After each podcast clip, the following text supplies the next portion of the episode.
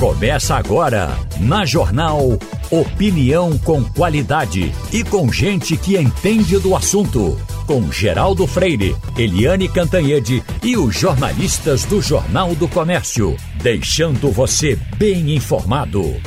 Passando a Limpo. Eita, lá vai o mês de fevereiro. A bancada do Passando a Limpo tem Eliane Cantanhede, Igor Maciel, Maria Luísa Borges e o advogado João Bosco Albuquerque. Doutor Bosco, por menos que a gente não queira se espantar com isso, mas eh, eh, essa notícia foi divulgada aqui, um cavalo que morreu correndo, um cavalo com seis anos de idade, correndo na Inglaterra, no, no Jockey Club, eh, teve um ataque cardíaco e morreu. Então você imaginar um, um cavalo tendo ataque cardíaco, claro que ele tem coração. Então, certamente, dá ataque cardíaco no cavalo, no boi, no cachorro. Né? Aliás, você hoje já tem médicos especialistas para tratar de coração de cachorro. Me lembro que quando a gente tratou disso aqui, logo há, algum tempo atrás, deu um rolo danado, até seu Oscar achou um absurdo que se tivesse. Mas tem oftalmologista para cachorro, tem dentista para cachorro. E aí você vem, de repente, no seu cavalo e o seu cavalo cai de infarto, né? Isso, mas veja que esse, esse cavalo era um cavalo de alta explosão, né? Uhum. Um cavalo de corrida. Então, eles permanentemente eles são tratados e zelados pelos proprietários, principalmente nessa questão da saúde, porque ele tem que explodir o coração de frações de segundo, o Geraldo vai a mil. Uhum. E se esse, esse animal não tiver muito bem preparado e não tiver exames que digam, olha, você tem problema, como jogador de futebol muitas vezes, Sim. ele tem problema cardíaco, que é um atleta, um profissional do, do futebol, que corre, que enfim, que tem uma estrutura física muito bem preparada, mas a máquina humana, a máquina do, do, do, do ser humano e do animal são muito parecidas. E aí, esse animal, você veja, nunca vi nenhum relato parecido com esse. Né? mas um, hoje a, a, medicina veterinária avançou ao, ao, ponto de diagnosticar que foi um infarto. Então você veja que agora sim os animais vão precisar de muito mais cuidado, principalmente esses animais que trabalham com explosão, cavalos, com cachorros que correm, enfim, mas é um, um negócio assim triste de ver um animal desse, não sei qual valor, mas uma vida que, que de um, de um animal, geral são animais caros, né? Caríssimos. Um uhum. cavalo desse, não sei o, o valor, mas se estava correndo. Foi uma comoção. O, o, o, dono do cavalo eh, divulgou nota, o jockey lamentando e etc. Bom, mas tem um assunto aqui que eu ia puxar com o senhor por conta de uma notícia que também publicamos hoje com 61 anos de diferença, não liga para a idade e pretende até ter filhos.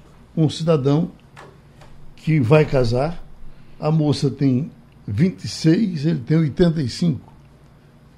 Isso é nos Estados Unidos. E eh, ele é mais velho do que o avô da moça, parece que 10 ou 15 anos. E eu isso não deve ser o único caso do mundo, a gente sabe de muitos casos desse tipo, de mais velhos casando com mais novos. Mas quais são as, as, as providências que alguém nessa situação deve tomar para não rasgar a boca? Um casamento desse tende a dar errado?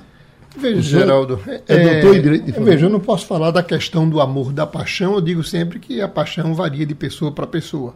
Agora, é, é difícil encontrar um homem com 61 anos de diferença de uma moça que essa moça tenha por ele esse encanto, essa paixão, esse amor. Ela está dizendo que tem, viu? Pronto, mas ela Ela disse que o conheceu no emprego, ela trabalhava, e, e é, ele a tratava muito bem.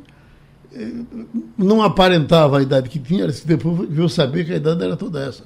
Mas aí já estava gostando dele, é. em frente. Veja, existem homens com 80 anos que se cuidam, que têm uhum. uma, uma, uma, saúde física muito boa, uma saúde sexual muito boa.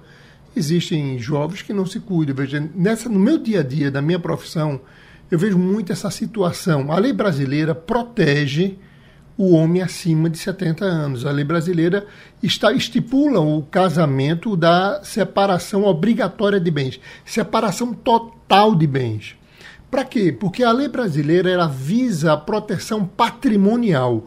O homem acima de 70 anos pode fazer qualquer coisa, menos casar da livre e espontânea vontade dele com o regime de bem que ele queira. Uhum. Então a lei brasileira tem essa proteção. Já a lei americana, isso não acontece, tanto é nessa questão da, até de testamentos. Uhum. Então, se esse homem é, é, vai casar com essa moça, provavelmente ela gosta dele, ele gosta dela, existe um amor. Não sei se existe a questão sexual, que eu vejo muito essa questão, Geraldo, é, moças com um homem muito idoso e muito velho, elas chegam lá no escritório se queixando muito dessa questão sexual, que não tem. Uhum. E, e, muitas vezes é mais uma proteção, é mais uma falta de uma relação paterna que não teve, é a falta de um homem na vida dela que não teve. Muitas vezes ela esperava no primeiro casamento uma situação que não aconteceu e encontra nesse homem todo o respeito, toda a dignidade, todo o carinho, toda a preocupação, que não envolve só o sexo, mas envolve o respeito. Uhum. Muitas vezes não, muitas vezes o homem se envolve com a mulher por conta da beleza do corpo, da juventude, da beleza da idade, e ela se encanta por ele por conta da questão do, da segurança que esse homem pode dar a ela na questão financeira. Então, existem amor, situações uhum. que envolvem amor, existem situações que envolvem interesses. E esses interesses muitas vezes são mútuos. Eu tenho uma mulher bonita, uma mulher encantadora, um bom papo, um bom diálogo, uma boa companheira, uma parceira. E do outro lado eu tenho também um homem mais velho, com uma maior maturidade. Enfim, é uma discussão geral do que beira. Eu digo sempre que essas questões a gente não tem como avaliar, mas tudo pode a opinião feminina nessa história. Maria Luísa, até que ponto é um exagero uma diferença de 61 anos entre um e outro? Essa história aí que a gente, que você comentou, ela repercutiu muito nas redes sociais, inclusive nossas, uhum. é, da, do casamento com mais de 60 anos né, de diferença. Sim. É, eu fiquei impressionada porque, inclusive, o casal quer ter filhos. Exatamente. Né? O que é, me dá a, a impressão de que esse senhor talvez não queira muito é, é, criar os filhos, porque qual a expectativa de vida com mais de 80 que você tem? Talvez 20 anos numa boa condição. Então, assim, provavelmente se eles vierem a realmente a ter filhos, ele não vai ver o filho na idade adulta, né? Dificilmente ele vai conseguir. É, um, é uma questão que eu acho bem é, é, é, eu não gosto de entrar no foro íntimo de cada um, cada um é que, é que tem o conhecimento do que é que lhe faz bem, do que é que lhe, lhe preenche, não é? Mas, assim, tem várias questões que é, é, já foi bem lembrada pelo doutor Bocho, a questão que no Brasil você tem limitações você não pode casar, por exemplo, nem com comunhão parcial, nem com comunhão é, total de bens, tem que ser só é, separação, quando você tem um casamento com uma pessoa assim, é, a partir da, da idade considerada terceira idade. Então, tem várias implicações jurídicas, pessoais, do ponto de vista emocional, muito, muito é, é, importantes para se ter em conta. Mas eu acho que se eles tiverem uma boa assistência é, psicológica, jurídica e, quem sabe, até é, médica, já que querem ter filhos, talvez eles tenham é, bons momentos e vivam muito felizes. É o que eu desejo aos dois. É, Igor Marcel, para a gente continuar vendo o, o, copo mais cheio, a gente tem um exemplo aqui do Brasil, o exemplo de Erasmo Carlos. Ele tinha mais ou menos essa idade, a moça com quem ele casou tinha mais ou menos a idade dessa moça, talvez até fosse mais nova. Ele, ele até dizia: Eu me sinto um pedófilo, porque eu conheci essa moça, uma criança na casa dela, e ele uh, uh, uh, morreu há pouco. E ela está com. Ela tem uma participação, inclusive, aí pela internet, onde diariamente ela tem uma conversa com ele, uma coisa até bonita. É verdade, é verdade. Chamou bastante atenção isso, porque primeiro, bom dia a todos vocês que estão participando. É, chamou bastante atenção isso, Geraldo, é, nos, nos, últimos meses, depois da morte de Erasmo Carlos, e todo mundo comentava: olha, a esposa dele é muito nova, a esposa dele é muito nova. Mas uh, o que se fala, quem está ao redor, inclusive, quem, quem convivia com ele é, antes e depois, dizia que ela foi realmente como uma coisa, ela deu uma nova vida a ele. E uhum. Erasmo Carlos tinha é, teve problemas com drogas, teve problemas é, é, variados ao longo da vida e parece que é, é, ela foi um, um meio para que ele tivesse uma nova vida, para que ele, ele rejuvenescesse também e tivesse a oportunidade de aproveitar alguma coisa ali. Esse caso que vocês estão, que vocês estão falando é, me chamou a atenção porque o doutor João Gustavo falando de, de, dessa coisa de dessa relação meio paterna, de, de, essa coisa paternalista, meio, me chamou a atenção uma declaração dela, a declaração dela, da, da, da moça, né, que, que, vai se casar com, ela tem, é, ela vai se casar com, o, ela tem 26 e ele tem 85. Anos, né? Eu acho. Acho que o noivo tem 72 anos. Mas a, a, o que me chamou a atenção foi a declaração dela. A declaração dela, que é a seguinte: ela disse que ele costumava levar uma peça de roupa para lavar e queria que, ajuda, que ela ajudasse ele. Um dia ele entrou na lavanderia, jogou um pedaço de papel no chão dizendo: escreva seu telefone. ele era o meu cavaleiro de armadura brilhante. É Olha a, a, a expressão que ela usa para assim, quando ela se apaixonou por ele, ele era um cavaleiro de armadura brilhante, estava indo salvar ela, estava indo resgatar ela. É meio isso que, que o doutor, o doutor Bosco estava falando agora também, é, sobre essa coisa de, de, uma relação ali, buscar uma, uma proteção, buscar ser salvo, algo desse tipo. Uhum. Eu acho que, doutor Bosco, ninguém deseja isso para ninguém, essas diferenças tão grandes assim, porque a tendência os, os casamentos em situações mais tranquilas, às vezes não dão certo, imagine nessa situação. Mas se acontecer, que aconteça. Sim. E cada um viva, né? né? Você, você não domina o seu coração, nem ele consegue dominar o coração dele, nem ela, o dela, sim. Mas foi muito bem colocado. Como é que um homem de 82 anos pretende criar um filho? Quer dizer, uhum. ele está muito mais produzindo para ela tá certo? A busca de dar a ela esse conforto, a preocupação desse homem dar um filho a essa mulher, de que propriamente dele ser pai, porque assim, pela, pelo histórico do ser humano que não tem um, um, tempo de vida, ele não vai criar esse filho. Então, é delicado, é uma situação delicada, é um extremo, e tudo que é no extremo cai naquela zona cinza, que nem é preto nem é branco, fica naquela zona nebulosa. Tem até uma, uma piadinha para encerrar esse assunto de um, de um senhor de 90 anos que eh, eh, ia casar com uma moça de 17 e o filho chamou para dar conselho e disse: Papai, isso não vai dar certo, papai, o senhor vai levar chifre. Ele disse: Mas meu filho, vai ser por pouco tempo. e essa chuva, aparentemente inesperada, mas com uh, a informação da APAC, né, de ontem, quando a, a, a, PAC deu a informação, o que eu acho interessante é que tem gente que fica torcendo contra a PAC. Entendeu? Não. Inclusive aqui, quando eu cheguei de madrugada, tinha pelo menos um. E como é que é esse negócio? A PAC vai dar certo ou não vai? É bom saber que a, é bom dizer que a PAC tem acertado muito, né? E, e, e, e é, é, bom que isso aconteça, mas e também é bom dizer que isso é previsão, não, não, não significa que tenha necessariamente que acontecer. Mas aconteceu. Quando, pelas quatro horas da manhã, já deu uma chuva pesada. O, o, o doutor Bosco, por exemplo, chegou aqui às sete com receio de que tivesse Isso. a chuva atrapalhado. Mas nós estamos com o coronel Cássio Sinomar para nos falar um pouco sobre essa chuva. E vamos começar a nossa conversa. Maria Luísa Borges. Olá, bom dia. É, a gente tem aí a previsão de que mais chuva vai ter nesta segunda-feira no Grande Recife Zona da Mata. Eu queria que o senhor tentasse dar um panorama para a gente da onde é, é, a atenção está sendo mais intensa, já que a gente conhece o Recife, o Grande Recife como um todo, das áreas de risco, é, da, da, da, situação de morro, é onde é que a atenção hoje ela precisa estar redobrada? Bom dia, bom dia a todos os ouvintes. É, você falou um negócio importante aí, amigo, que a gente tem cada vez mais a PAC tem nos ajudado com esses alertas de chuvas. É muito importante aí para que a gente é, se prepare, oriente a população, a gente emita as informações necessárias para que aquelas pessoas que estão em áreas vulneráveis é, atendam às orientações, sigam as orientações, porque nosso objetivo no final de tudo isso é salvar vidas.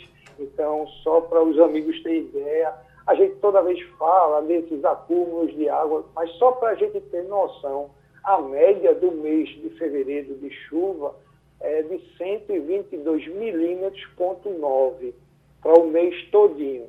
Só hum. para a gente ter ideia, choveu nas últimas seis horas 119 milímetros, ou seja, o esperado praticamente por mês todinho choveu em seis horas.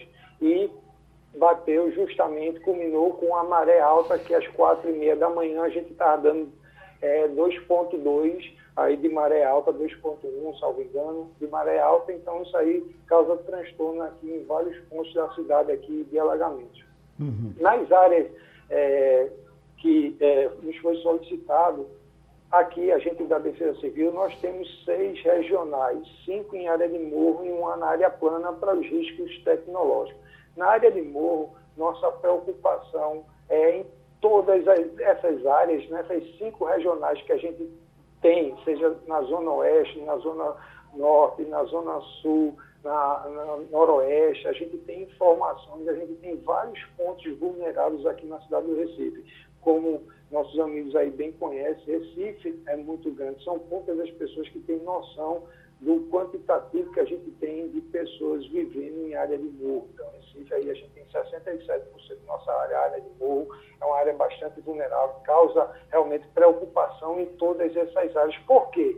Porque em todas elas nós temos pontos de grau de risco elevados e nosso objetivo aí com nossos regionais é fazer com que essas pessoas a gente tenha salve vidas apesar de todas as obras que estão sendo realizadas, no ano passado já entregou mais de 50 obras, a gente está com 33 obras em andamento de obras de contenção, mais de mil obras de parceria no ano passado, obras 109 só esse ano já finalizadas, mas mesmo assim existem muitas áreas vulneráveis, muitas áreas com grau de risco elevado, onde a gente precisa ter essa atenção especial da população para seguir e procurar um local seguro. Agora, para quem está no trânsito, e os nossos túneis? Tem aquele Felipe Camarão que, vez por outra, dá problema. Parece que havia até informação que ele estava com um pouco de água hoje cedo. O senhor acompanha também isso? É, alguns pontos, sim. A gente está num, num, gabinete aqui de crise, o prefeito sempre monta, ele traz a gente todos os órgãos responsáveis por por isso aí, por, na área, causas de transtorno, está aqui CPTU, Controle Urbano, Defesa Civil, Secretaria de Governo, está aqui, enfim, vários órgãos aqui que a gente precisa ter atenção na cidade, o pessoal da Inlub está aqui também, então esses pontos eles são mapeados, Geraldo, então quando tem, geralmente quando dá uma bronca, é, por ser túnel, quando dá uma bronca nas bombas, quando há alguma coisa, fios cortados, fios levados, roubados, então isso causa alguns transtornos realmente. Então, alguns pontos a gente tem é, é, com alguns acúmulos de água. Então, é sempre importante a gente orientar, ter o pessoal do nosso CTPU orientando essa população. Igor Marcel, você teve algum problema com a chuva? Eu não tive porque não saí de casa. Eu acabei ficando em casa exatamente para evitar transtorno, porque está muito forte desde cedo a chuva. É agora, inclusive, está tá chovendo bem forte ali. Estou olhando aqui pela, pela varanda, pela janela ali. Está bem forte. E eu queria perguntar ao coronel. Coronel, primeiro, bom dia para o senhor. Eu queria dizer que eu, eu, ultimamente eu não tenho é, nada de ruim para falar da APAC. Da APAC eu não tenho nada de ruim para falar, porque a APAC, quando ultimamente tem acertado bastante e avisa com bastante antecedência. Minha preocupação é com o trabalho é, que é desempenhado pelos outros é, setores do poder público que são responsáveis, ou, que precisam ser responsáveis é, pela segurança das pessoas que estão tá aqui quando a chuva chega, porque a chuva vai chegar de qualquer forma, de qualquer maneira. É, a gente sabe disso. E no ano passado a gente teve uma tragédia muito grande é, no Recife, na região metropolitana. Hoje a gente já tem informação de deslizamento, não é responsabilidade é, do senhor, eu sei, o senhor é, é da Defesa Civil do Recife, mas em Olinda é, já tem é, deslizamento, já se fala em, na possibilidade de ter alguém soterrado. Então, esse é o grande problema. Como é que a gente está hoje no Recife em relação a esses pontos? O que é que foi feito do ano passado para cá, para ver se esse ano a gente não tem a tragédia que a gente teve em 2022? Perfeito, Igor. É, você falou aí é uma informação importante. Quem realmente não puder não sair de casa é importante. Mas já na área de morro é o contrário. O que é que a gente realiza todos os anos? Muita gente acha que a Defesa Civil só trabalha é, no mês de chuva. Não, é muito importante que a gente siga as fases da Defesa Civil. A área preventiva é muito importante. Então, só para você ter ideia, todos os anos a gente visita mais de 50 mil residências, são visitadas, são chamadas, demandadas para que a gente vá lá e a gente trate com toda a lisura todas as informações necessárias, levando a comunicação de risco, levando práticas seguras para as famílias. Então, é, Igor, a gente tem muito remédio amargo também para você ver, para você ter ideia, nessas vistorias que a gente faz, só no ano passado, centenas de famílias foram retiradas da área de morro, infelizmente, assim, por não ter condições de habitabilidade ali. Então, esses locais onde a gente visita, a gente conhece, a gente chega junto da população, que a gente é demandado, a gente orienta, leva todas as práticas seguras. E aí, naquele momento, é, a gente retira muitas delas. Então, nos outros casos, a gente depende da defesa civil, há um conjunto de ações e a gente precisa muito do, do apoio da população. Então, tem muitos casos, aqui principalmente Recife, que tem mais de 600 mil pessoas morando em área de morro, não significa que exista 600 mil em área de risco, mas existe 600 mil pessoas morando em área de morro, e quando a gente faz nossas vistorias, a gente, a Defesa Civil, ela trabalha assim é, com um sistema, a gente precisa muito da população. Quando eu comunico, quando eu mostro toda a vulnerabilidade da casa da pessoa, todas as condições desfavoráveis para isso, eu preciso fazer um auto compartilhamento, um auto é, é, que a família tenha uma autoproteção, ou seja, porque retirar sempre, é, é, a gente sabe o que é o transtorno tirar uma pessoa de uma família. E com, quando a gente consegue compartilhar aquela segurança com a família, desde que ela siga todas as, é, é, as proteções, todos os protocolos necessários, no momento certo, sair para casa de um parente, de um amigo, ou até mesmo solicitar apoio para um abrigo. Então é muito importante que essas pessoas que vivem em área de risco, que foram orientadas, que sigam os protocolos. E vai chegar um momento, é, Igor, que a gente é, é, compartilhou a segurança, a família saiu. E antes dela retornar, ela tem que ligar para a gente para que a gente reavalie aquela situação. Em muitos casos, para você ter ideia, amigo, não dá nem para voltar às famílias.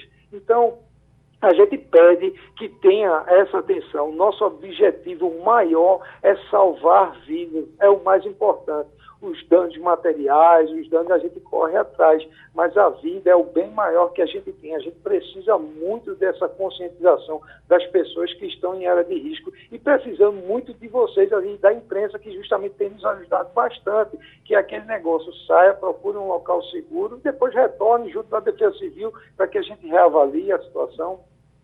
É, Coronel Sinal, para a gente fechar, é, é, essa previsão de chuva, ela vai, ela, ela vai valer até amanhã? É, é coisa só para o dia de hoje? É, tem essa informação? É, a, o alerta foi renovado, Geraldo, por mais 24 horas. Uhum. Então, independente de qualquer coisa, a gente já está com o solo bastante encharcado. É, então é importante que as famílias estejam atentas. Mas a APAC ela já renovou o alerta por mais 24 horas.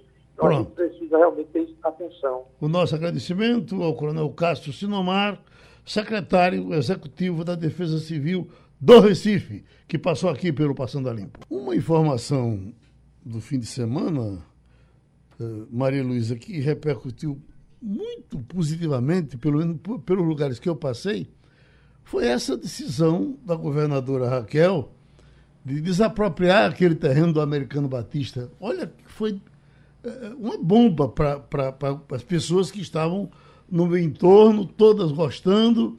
Aí eu, vamos trazer esse assunto.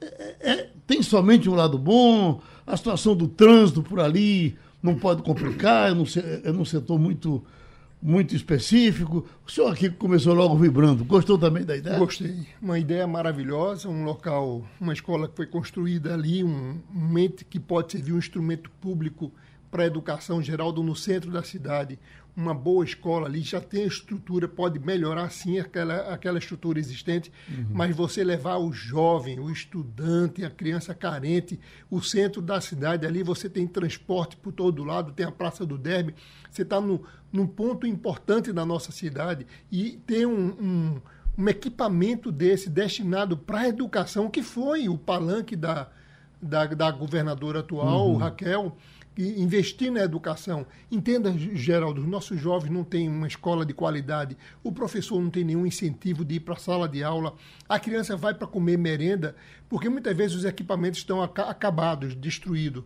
E tem um equipamento novo, destinado à educação e à boa educação, eu só tenho a parabenizar a ideia da governadora e o posicionamento dela de agora sim fazer avaliação desse, desse bem, encontrar o valor e desapropriar. Perfeito, parabenizo. Uhum. Você festejou também, Maria Luísa?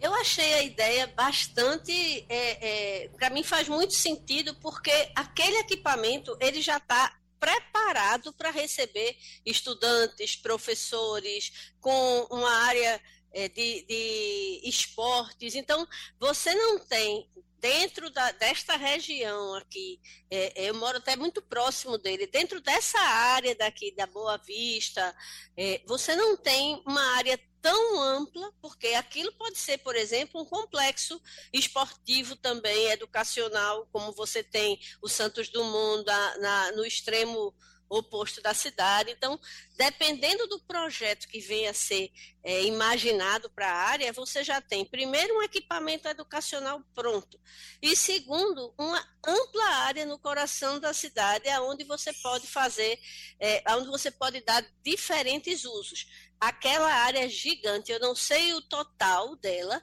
mas ela, é, é, ela vai até a rua de trás, né? ela se encontra ali com o, o Seminário Teológico Batista, com a Igreja da Capunga, então é uma área gigantesca. Eu imagino que um projeto bem concebido vai transformar aquilo talvez num, num celeiro de, de, de grandes é, é estudantes, profissionais, talvez até atletas, assim, é, é bem aproveitado, eu acho que a oportunidade é muito boa. Igor Marcel, no mundo político, qual foi a reação? No mundo político, a reação foi boa, Geraldo. Uhum. Pouca gente é, questionou realmente, porque é difícil você questionar uma, uma decisão é, que leva para a educação, como disse Maria Luísa, numa área importantíssima, numa área que é muito importante, que é muito valorizada, que é muito central, que atende vários bairros ali, exatamente por ser central, atende vários bairros e evitou ali também. É bom lembrar que a, aquela área estava indo para leilão e o leilão podia ser vencido por qualquer empresa com qualquer projeto. Então, que tipo de projeto seria colocado ali e que impacto isso teria no, no, no trânsito, por exemplo? Existia uma preocupação com isso. Você falou ali no, no, início, Geraldo, da preocupação com o trânsito. No caso de um complexo educacional, é, e ainda mais um complexo educacional é, público, você vai ter um impacto menor no trânsito. A organização ali do trânsito vai ser menor, até porque já funcionava como escola, já funcionou como escola antes. Então você já tem uma memória é, ali do trânsito, você já tem uma, uma memória daquilo ali. Agora, dependendo de, do, do, da destinação que esse terreno tivesse, se não fosse é, é, a desapropriação pelo governo do estado, dependendo da, da, destinação, a gente podia ter uma dificuldade muito grande com o trânsito ali no centro. Você imagina a, a quantidade de intervenção que teria que ser feita, é, dependendo do tipo de empreendimento, para poder é, abrigar ali um, um, um outro tipo de, de, equipamento. Realmente foi algo que não, não teve. Foi um destaque, na verdade, foi um destaque positivo desses últimos dias do governo Raquel Lira. Doutor João Bosco, a manchete é: Caixa vende 300 imóveis com 80% de desconto. Esses imóveis vão para leilão. Quando a gente escuta que alguma coisa pode ser vendida com 80% de desconto, a gente fica com uma vontade enorme de entrar nela. Isso. É fácil entrar num negócio desse? Não é fácil, é fácil entrar. Vai ser difícil entrar no imóvel. entrar no negócio, é. você entra com facilidade. Veja, alguns desses imóveis têm problemas com ocupantes dentro. Uhum. E aí, quando, dependendo do, do, do, processo aí de venda, de licitação, você vai encontrar e vai ter todo o trabalho de colocar para fora essa, esses ocupantes. Você vai entrar com, muitas vezes com um processo judicial ou você pode resolver com um diálogo. Mas veja, quem precisa de um imóvel e que tem a disponibilidade de correr esse risco, vale a pena. Existem investidores, pessoas que vivem disso, de uhum. comprar imóvel barato e depois coloca para fora essas pessoas. Então, dependendo da localização, dependendo do imóvel, dependendo do tipo é, é, é, do imóvel e também dos problemas existentes, porque você tem que avaliar também quantas ações existem hoje pendentes na justiça, ainda discutindo sobre esses bens. Então, pro, pro, pro, isso tem os profissionais da área que já partem para cima e lucram em cima disso. Lucram em cima disso. Um, inu, um inocente do Rosarinho feito eu teria muito pouca chance de comprar uma é, casa pode dessa. comprar uma dor de cabeça. Oi, Malu. Oi, Geraldo. Hein? Eu acho que essa colocação do Dr. Bosco é perfeita. É, Para quem é especializado, uhum. tanto é, tem a estrutura profissional é, é de assistência é, é, é, advocatícia, quanto estrutura profissional para fazer reformas, faz muito sentido, porque você de fato compra, é, você compra a localização muitas vezes, porque são imóveis que muitas vezes estão detonados, são imóveis que assim até por raiva por ter perdido o cara sai quebra tudo. Então você, se você quer fazer um investimento no seu primeiro imóvel, eu acho que não é o caminho, como você disse, você uhum. é o uhum. inocente do Rosarinho, melhor não. Mas é, é uma firma especializada é, é, é, se, é, se consegue um imóvel numa localização que tenha potencial, então faz todo sentido. Uhum. Mas é, não é, eu diria, não é para o nosso bico, sabe? Uhum. Agora, doutor Bosco, eu passei ontem pelo, pela Guararapes, até estava falando com o Laurindo hoje, e vi um pontapé que a, a, a prefeitura parece que está dando, fazendo essa o nome não sei se é reflexo, reflexo, diabo é, que eles fazem para consertar os prédios. Uh, uh, que eram de escritórios, e transformar em residências.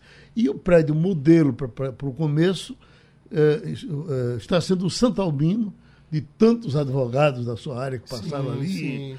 Ali foi Aramis Trindade, Boris Trindade, tantos que ficaram. E o, a, a, a, a gente olha por fora, a estrutura já está toda pronta para que aquele, aquele modelo aconteça e dê, dê, certo, porque a gente precisa realmente resolver esse centro. Né? É, precisa resolver. Houve uma iniciativa no passado até da, da Caixa Econômica Federal, ali no, no Forte das Cinco Pontas, tem um prédio ali que uhum. foi feito esse tipo de planejamento de, é, de incentivo. Na gestão de João Paulo, né? Na gestão de João Paulo. E parou por ali também, eu me e lembro. parou né? por ali, quer Exato. dizer. Perto quer da igreja de São José, né? Perto da igreja de São Isso José. É. Então eu acho que o centro precisa ser ocupado, o nosso centro Geraldo está abandonado, os comerciantes estão fugindo da cidade. Veja a Rua da Imperatriz está morta, quantas outras ruas que tinham um público maravilhoso, uma frequência de pessoas. E agora, se você bota a população para vir morar no centro e você incentiva o centro e dá segurança, não é somente isso não, proteger essas pessoas que vão ir morar no centro. Eu acho uma ideia, uma iniciativa muito boa. Precisamos ocupar o centro de Recife, se não, Geraldo, o centro logo logo, a Praça Marcial Pinheiro está abandonada, uhum. só tem xeracole, bandido, você não consegue andar mais pelo centro da cidade. Então, até para uma pessoa querer comprar e entrar naquela região, precisa que o Estado diga, eu estou presente, conte comigo, que nós vamos ocupar Recife da melhor maneira, uhum. protegendo o nosso centro, nossa cidade. Até uma boa informação com relação ao São Domingos, eles estão é, é, praticamente já com o prédio pronto para alguma coisa que certamente vai funcionar. Né? Se Deus quiser. São uhum. Domingos é um grande hotel. Inclusive, uhum. eu despejei uma família dias ali quando estava alocado. Foi uma confusão gigantesca do, do, do enfim. Uhum. Mas é um, um, um, instrumento que nós temos ali na cidade, não só como a, ali a, a, rua que vende imóveis, a rua do Aragão. Rua do Aragão. Precisa de, desse uhum. incentivo. Aquelas aquela, ruas de óticas do, ali. Doutor Bolsa, aquela, aquela rua resistiu heroicamente Manuel Borba. por anos Manuel. e anos não, é, é, é, a, Rua do Aragão a, é Borba, as duas. É, mas a Rua do Aragão, ela resistiu por muito tempo.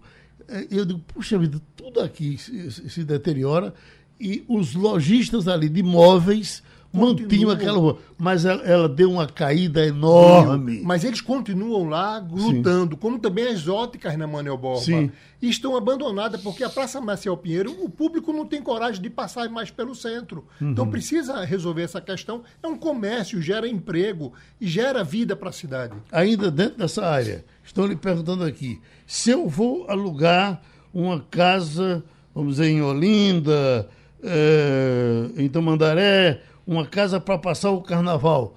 Quais são os cuidados que eu devo ter? Muitos cuidados. É bom procurar uma imobiliária séria, pegar informações sobre o imóvel, pegar imagens, fotografias sobre o imóvel, mandar pedir que façam um termo de vistoria, faça um contrato bem feito, procure se pode animais ou se não pode animais, se você for levar animais, qual o volume, quantas pessoas você pode botar nesse imóvel, que muitas vezes no contrato ali limita e o, e o, e o proprietário não vai gostar porque a casa dele foi totalmente uhum. destruída. Enfim, é uma relação, Geraldo, que a pessoa, por pagar na frente, precisa primeiro ter a segurança com quem está fazendo, a idoneidade do locador, como o locador tem que saber a idoneidade do, do locatário. Então, é um contrato muito bom, porque você ganha uma grana boa nesse período de carnaval, mas cuidado com as regras, com o contrato, com as ali que ficou estabelecido. Veja o imóvel para você não se decepcionar. Você vê aquela coisa na fotografia e quando você vai pessoalmente não é nada daquilo,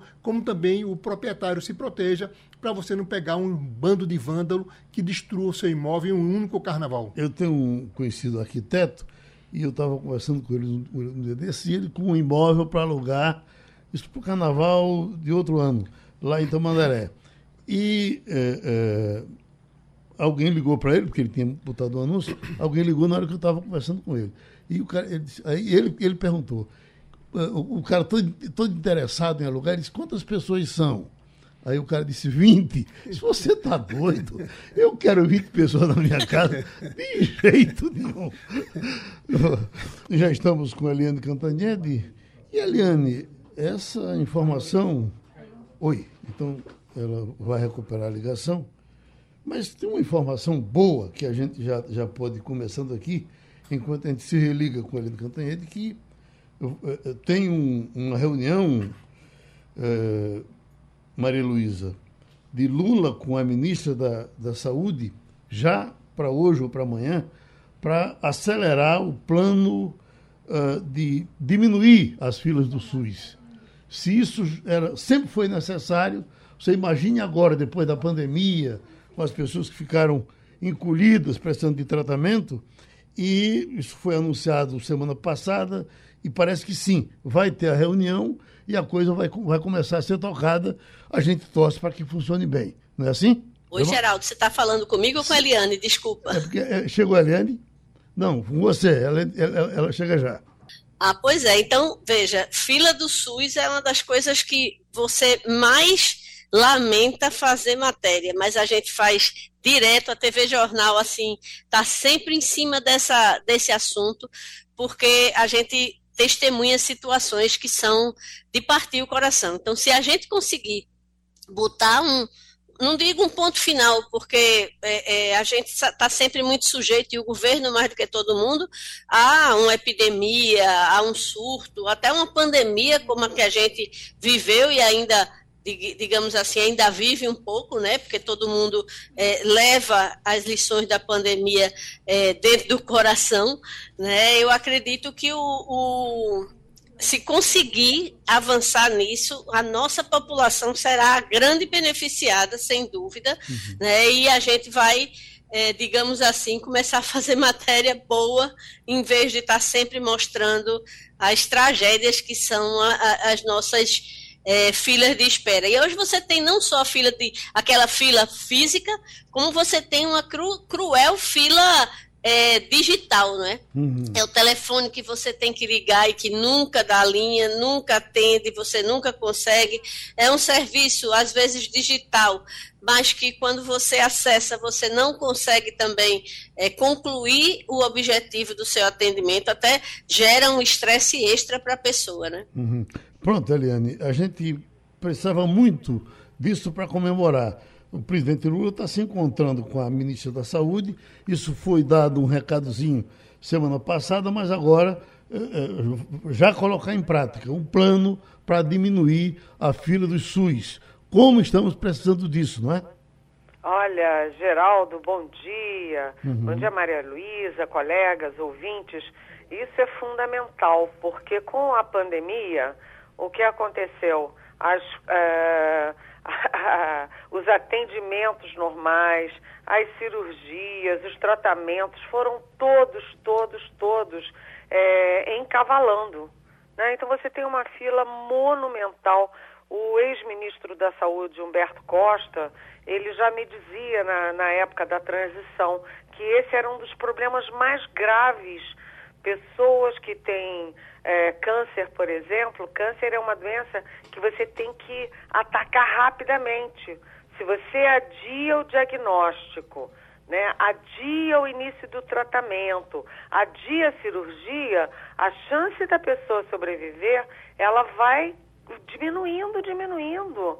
Então é importantíssimo e esse é um programa que o presidente Lula começa hoje. A expectativa é usar 600 milhões né, que foram negociados aí pela ministra Nízia Trindade, que foi presidente da Fiocruz, para esse programa específico. Então, o Lula hoje já vai para o Rio de Janeiro, já tem encontros, inclusive, com é, o Eduardo Paz, que é o prefeito da capital, e depois, depois que o Lula voltar dos Estados Unidos, ele vai também a Sergipe, a Bahia, e ele vai visitar os estados exatamente para focar nisso focar na saúde das pessoas, que foi uma das áreas muito prejudicadas por incompreensão, ignorância e por má fé mesmo no governo Bolsonaro. Igor Marcel?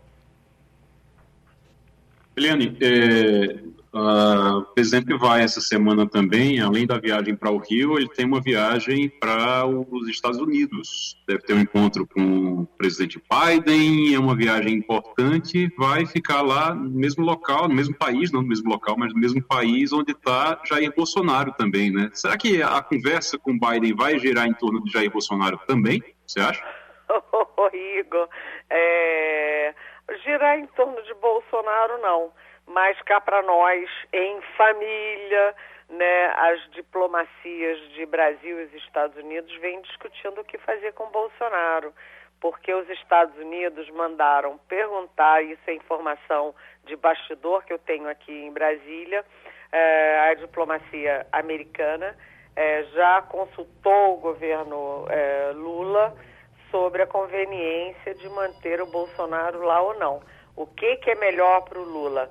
Ter o Bolsonaro lá, né, na Flórida, fazendo aquela pataquada toda, longe daqui, ou o Bolsonaro voltando para o Brasil, mobilizando as pessoas, falando aquelas besteiras todas, é, golpistas, enfim. Os Estados Unidos consultaram, mas há muitas dúvidas sobre o que, que é melhor para fazer com o Bolsonaro, deixar ele lá ou trazer ele para cá. Agora, a, a conversa do do Lula com o Biden é uma conversa importantíssima, né? Porque os Estados Unidos não estão numa hora boa, né? Os Estados Unidos, muita gente já prevê que vai ser mais cedo do que se imaginava, a China ultrapassando os Estados Unidos como maior potência econômica, mas até o momento os Estados Unidos são a maior potência econômica a maior potência bélica e também a maior potência nuclear do mundo. Além disso, está aqui nas, na nossa região das Américas e os interesses são muitos. O maior deles, neste momento, é a defesa da democracia mundial e também é, mecanismos de controle dessa ascensão assustadora da extrema-direita no mundo. A extrema-direita nos Estados Unidos, no Brasil e também na Europa e mundo afora. E isso vai estar fortemente na pauta. Outro tema muito importante é meio ambiente, porque é um dos temas muito caros ao Biden, é um, um tema fundamental na pauta do Lula, né? Ambiente, os povos originários, e não é só blá blá blá, não, porque o Brasil é, conta é, também nos bastidores que o Biden passe do, do, das palavras aos atos e que ofereça algum tipo de ajuda financeira para o Brasil tocar a sua pauta ambiental, a recuperação da Amazônia, fim da devastação, etc, etc. É, outra pauta comum, óbvia, que é, faz parte de qualquer negociação bilateral, é a pauta comercial. O Brasil, é, o, a China ultrapassou os Estados Unidos como o maior parceiro comercial do Brasil na era PT, nos governos Lula. Né? E isso é uma coisa que é meio engasgada ali na, na, em Washington, na garganta em Washington, isso vai ser discutido. Os, é, também os programas de cooperação na área de defesa, com certeza, né? É, programas que vêm lá de muito tempo e que foram se aprofundando, inclusive na era Bolsonaro. E, por fim, eles vão discutir, claro, a questão da Ucrânia, porque o Biden lidera aí a reação do mundo contra a invasão russa, contra a posição russa, e o Brasil, tanto de Bolsonaro quanto agora o Brasil de Lula, eh, o Brasil é mais cauteloso nisso, tem uma posição mais neutra, até porque o Brasil é parceiro da Rússia nos BRICS Brasil, Rússia, China, Índia e África do Sul.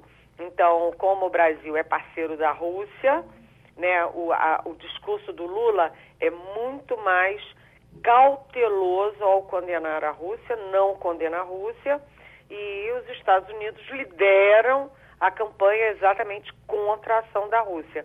Então isso é um é, vai ser uma conversa meio difícil entre Biden e Lula, mas eles têm muitas coisas em comum, tem muito interesse do Brasil em jogo, interesse também dos Estados Unidos aqui porque o Brasil é fundamental na estratégia do Biden de segurar a investida da China na América Latina e particularmente na América do Sul. Muito importante, importantíssimo esse encontro, Igor. Helena Cantanhede, como todos sabem, o presidente do Banco Central agora tem mandato, ele não precisa da opinião do presidente da República para continuar. Eu leio aqui da Folha de São Paulo, Lula vê traição de Campos Neto e busca uh, uh, de levar o país à crise. Diálogo do Banco Central com o governo ficou mais estremecido após comunicado que indica manutenção de juros altos. E eu lhe pergunto, essas, essa complicação vai cair nas costas de quem? Geraldo, olha, esse, esse é um embrólio muito, muito grave. Por quê? Porque porque um dos grandes problemas do Brasil é o desequilíbrio macroeconômico. Você tem a questão fiscal, você tem a questão da inflação, aí isso pressiona juros, enfim, é um embrólio grande. E o Lula tem uma questão, é, eu não diria pessoal, não vou reduzir isso a uma questão pessoal, mas ele tem uma birra com o Roberto Campos Neto, porque o Roberto Campos Neto, é, presidente do Banco Central, ele virou bolsonarista, sim, de carteirinha. Tanto que ele foi votar, no dia da eleição, ele foi votar fantasiado de aquele verde amarelo, aquele amarelão lá do Bolsonaro. E, uh, e agora ele fala que a, a, a política de juros vai continuar sendo essa, de aumentar juros, e o Lula está furioso com ele. Mas o Lula, ao ficar furioso com Roberto Campos Neto, ele cria atritos também com o mercado. Porque uma das coisas que foi comemorada, das raríssimas coisas comemoradas no governo Bolsonaro, foi que é, o Congresso aprovou a independência do Banco Central. Seja o presidente de esquerda, de direita, de centro, não interessa. A política monetária é uma política estável e o Lula fica batendo contra não apenas o Roberto Campos Neto, a quem ele chama esse cidadão, esse cidadão, mas também ele bate, o Lula bate na independência do Banco Central, sinalizando para o mercado que na primeira oportunidade uh, o Lula vai tentar uh, recuar, um recuo na independência do Banco Central. Isso é ruim, não ajuda o Lula, não ajuda a economia, não ajuda o Brasil. Né? Se ele tem lá uma pinimba com o Roberto Campos Neto, ele pode resolver de outras formas, não atacando a independência do Banco Central. E ele tem que conviver com Roberto Campos Neto até dezembro, eu não tenho certeza se é novembro, dezembro, de 2024. Uhum. Ou seja, é, são dois anos que os dois vão ter que se aturar. Já imaginou se toda semana tiver um rapapé ali, um é, critica o outro, um cutuca o outro? Isto não favorece ninguém, muito menos a economia, né, Geraldo? Uhum. Para mostrar como o mundo dá voltas, Helene, quando era vice, vivo e vice de Lula, uh, o, Zé de Alencar, Zé de Alencar todo dia dava uma declaração pedindo a Lula para reduzir os, os, juros. E Lula não levava a sério. Hoje a coisa já... Oi, caiu? Não, não caiu não. Isso aqui foi um trovão que eu dei um pulo aqui da cadeira.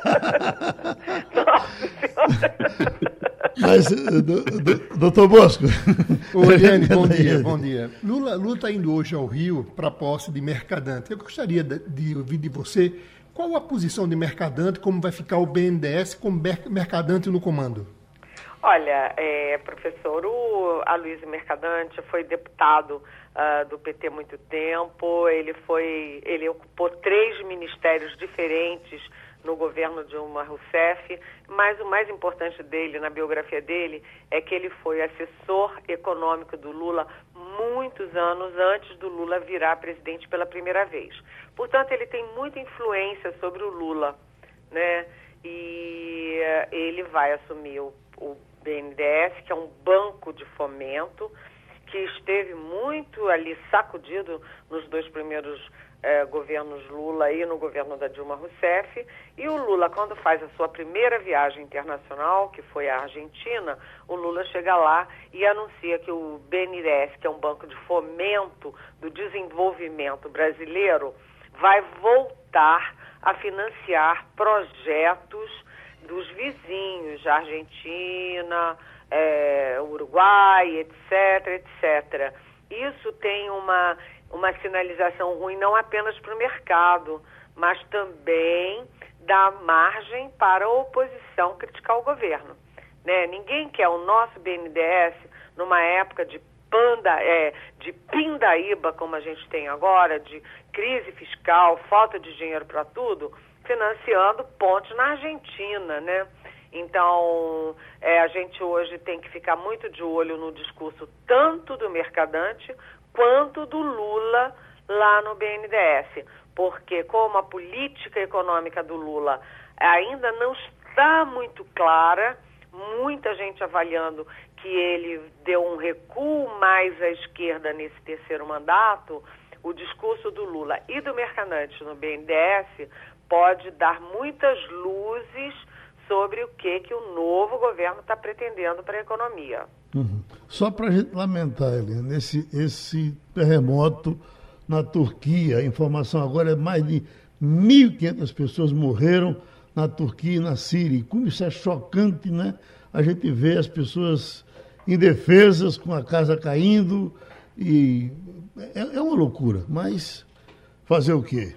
Uhum. É uma loucura, é uma tristeza uhum. quando você vê uma coisa dessas, né? 1.600 pessoas é, e vai morrer mais gente, porque quando você tem 1.600 mortos, você tem é, uma um, isso aí significa milhares e milhares de feridos Sim. e muitos desaparecidos.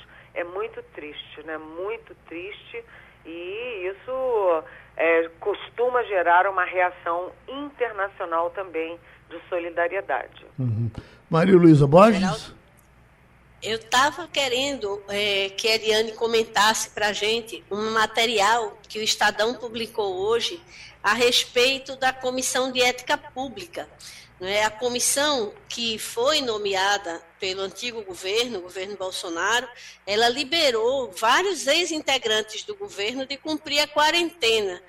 E isso é exatamente o oposto do que aconteceu, por exemplo, quando Mandetta saiu do ministério e foi impedido de é, virar assessor do partido dele, é, na época DEM, hoje União Brasil. É, Eliane, é, qual é a, expectativa? Porque, pelo que eu vi, tem ex-ministro que vai para sistema financeiro, tem ex-ministro que vai para. É, tem ex-funcionário que vai para mineradora.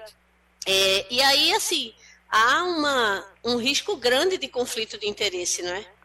Olha, claro que há, né, é, Maria Luísa? Essa regra foi criada no governo Fernando Henrique Cardoso exatamente porque quando você é ministro de governo ou você preside uma fundação, uma autarquia, você detém governo, é, segredos de Estado, informações privilegiadas de políticas de Estado, de financiamentos, etc, etc. Aí você vai dormir no governo e acorda na iniciativa privada, você levando essas informações privilegiadas para o setor privado.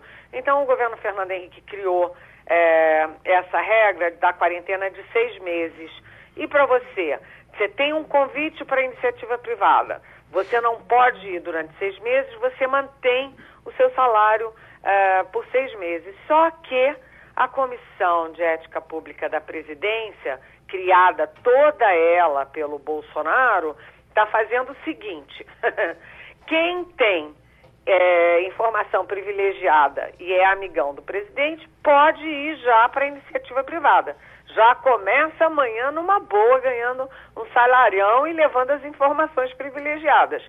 Mas também tem aqueles que não têm convite nenhum, que não vão trabalhar em lugar nenhum e que estão ganhando o dinheiro da quarentena. E aí eu cito o general Luiz Eduardo Ramos, porque ele se aposentou, ele sai do governo, ele não vai assumir cargo nenhum, iniciativa privada nenhuma, e ele vai levar seis meses de salário, com algumas peculiaridades, Maria Luísa, presta atenção. Primeiro, ele é, foi aumentado em dezembro. O salário dele em dezembro passou para 39 mil reais. Ele vai ganhar mais agora em que ele não está trabalhando do que quando ele trabalhava. Segundo, vai ter um segundo aumento do salário dele, porque foi é, escalonado, em março. Então, em março, aumenta mais um pouco, ele vai ganhar 41 mil. Além disso, ele é aposentado do Exército Brasileiro e acumula. Então, ele vai ganhar 100 mil reais por mês que o povo brasileiro vai pagar para ele é, ir embora, morar lá no Rio de Janeiro, passar um mês na Europa. E, para concluir, o genro dele, que também era do governo Bolsonaro, também vai ganhar é, esse dinheirão todo do governo durante seis meses para não fazer nada. Ou seja, é tudo muito escandaloso, muito escandaloso e é uma forma de você driblar uma regra que é boa para usar de má fé. Ok. Eliane Cantanhede terminou o Passando a Limpo.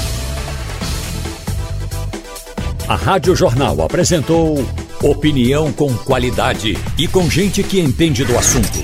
Passando a Limpo.